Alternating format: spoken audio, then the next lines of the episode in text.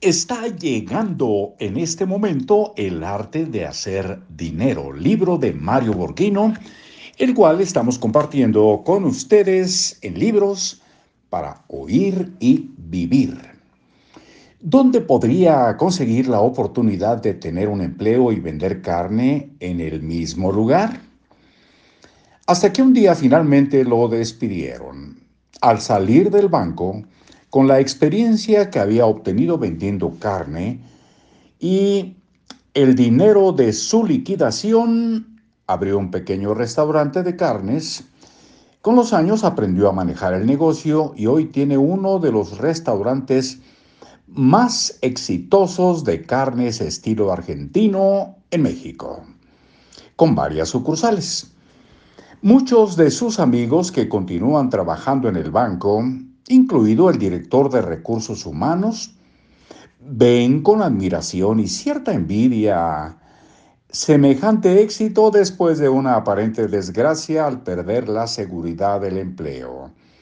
La moraleja de esta historia es no perder de perspectiva el mundo en que vivimos. Hoy somos muchos los que tenemos una buena educación pero lamentablemente los gobiernos ya no tienen la capacidad para generar oportunidades de empleo para todos. Use su creatividad, edúquese en el mundo de los negocios desde muy joven, cuanto más pronto mejor, y comience a construir su independencia económica. Día tras día el comercio ha demostrado que es una gran oportunidad para tener un mejor nivel de vida y poder acumular riqueza en menos tiempo. Nos pone un cuadro donde describe los errores más frecuentes cuando se inicia un negocio.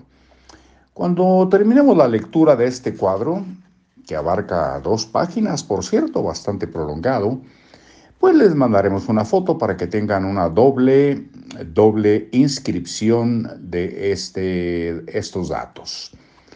Errores más frecuentes cuando se inicia un negocio. Error número uno está del lado izquierdo. No invertir suficiente tiempo para investigar, investigar la viabilidad del negocio. Descripción. Este es el error más grave y más frecuente. Nueve de cada diez empresarios fracasan porque la idea que tenían no era viable. Es tanta la ansiedad por abrir el negocio que no realizan por lo menos una investigación de mercado. No escatime tiempo para conocer el potencial que tiene y qué perfil caracteriza al mercado que desea atender.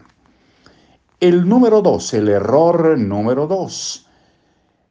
Errar en la predicción de la curva de aceptación del mercado.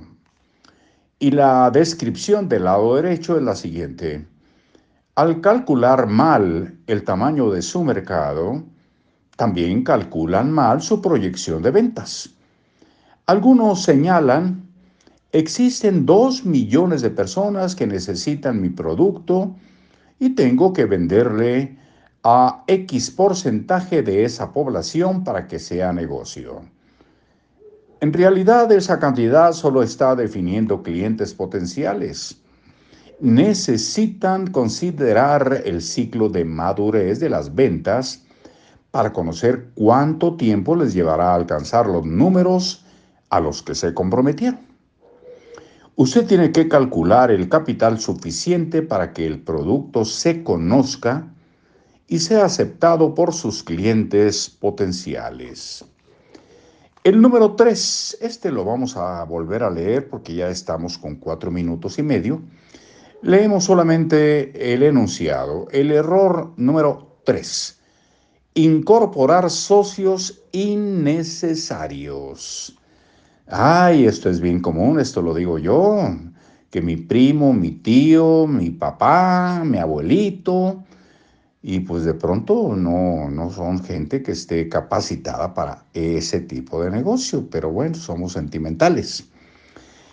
Incorporar socios innecesarios es el número tres y la descripción la dejamos para el día de mañana.